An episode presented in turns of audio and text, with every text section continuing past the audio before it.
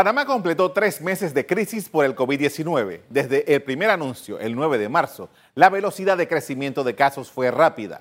Para aquel entonces el gobierno nacional procedió a ejecutar una serie de medidas con el objetivo de mitigar la propagación del virus, tales como la suspensión de clases, el cierre de negocios de todo tipo, salvo los relacionados con la cadena alimenticia y los farmacéuticos, restricciones de movilidad a los ciudadanos, una cuarentena absoluta y la prohibición de venta y consumo de bebidas alcohólicas.